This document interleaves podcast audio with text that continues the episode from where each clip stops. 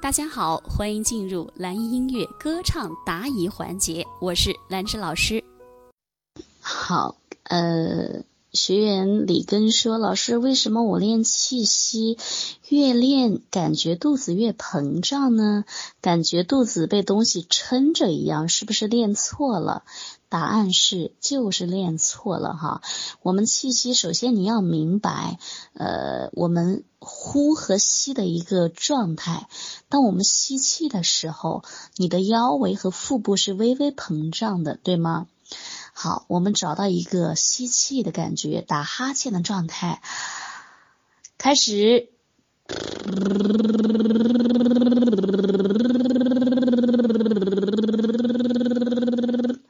然后你在呼气的过程，你的腰腹是什么状态呢？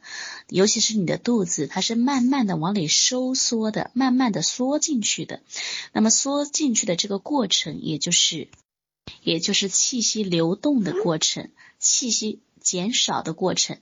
如果说，哎，老师，我把气吸的特别的饱满，特别的多。如果你吸的太多，一定会造成声音和气息僵硬，就被撑着的感觉了。好，当我们明白了就是吸气和呼气的一个腰腹状态之后。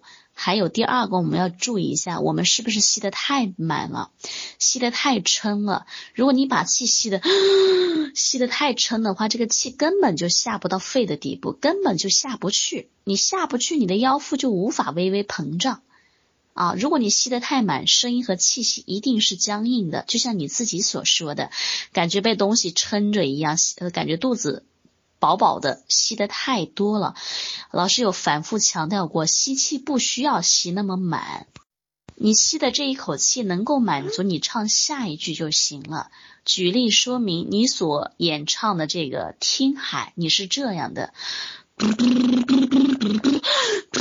吸气声音特别大啊，吸气声音我们倒是也不用特别在意，关键是你的气息的。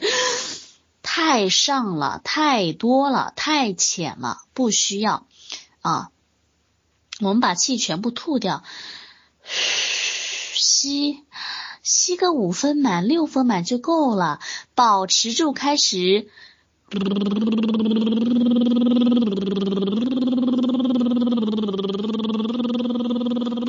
换气。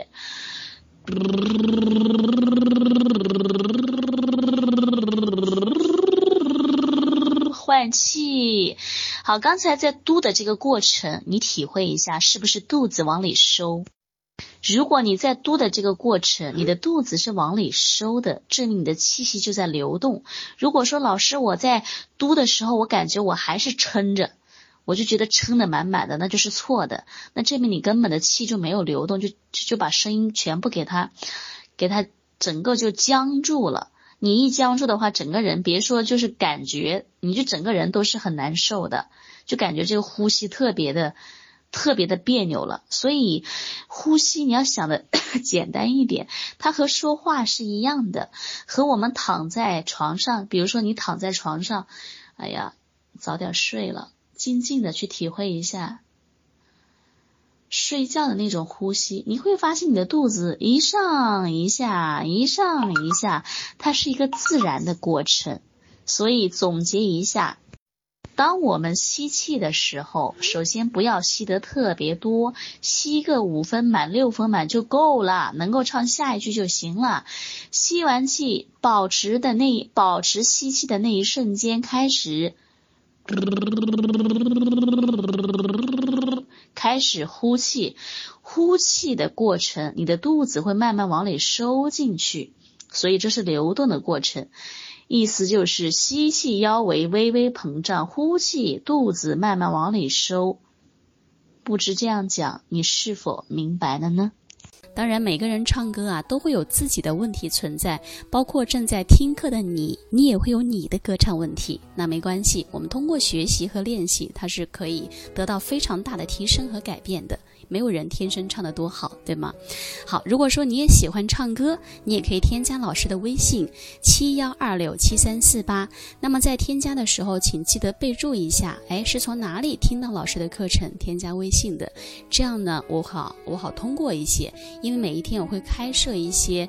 名额啊，因为每天加的人比较多，然后我看到你的验证的信息，哎，我就会及时的通过，然后你可以把你的歌唱问题，把你的歌曲可以发给老师，给你进行交流和指导。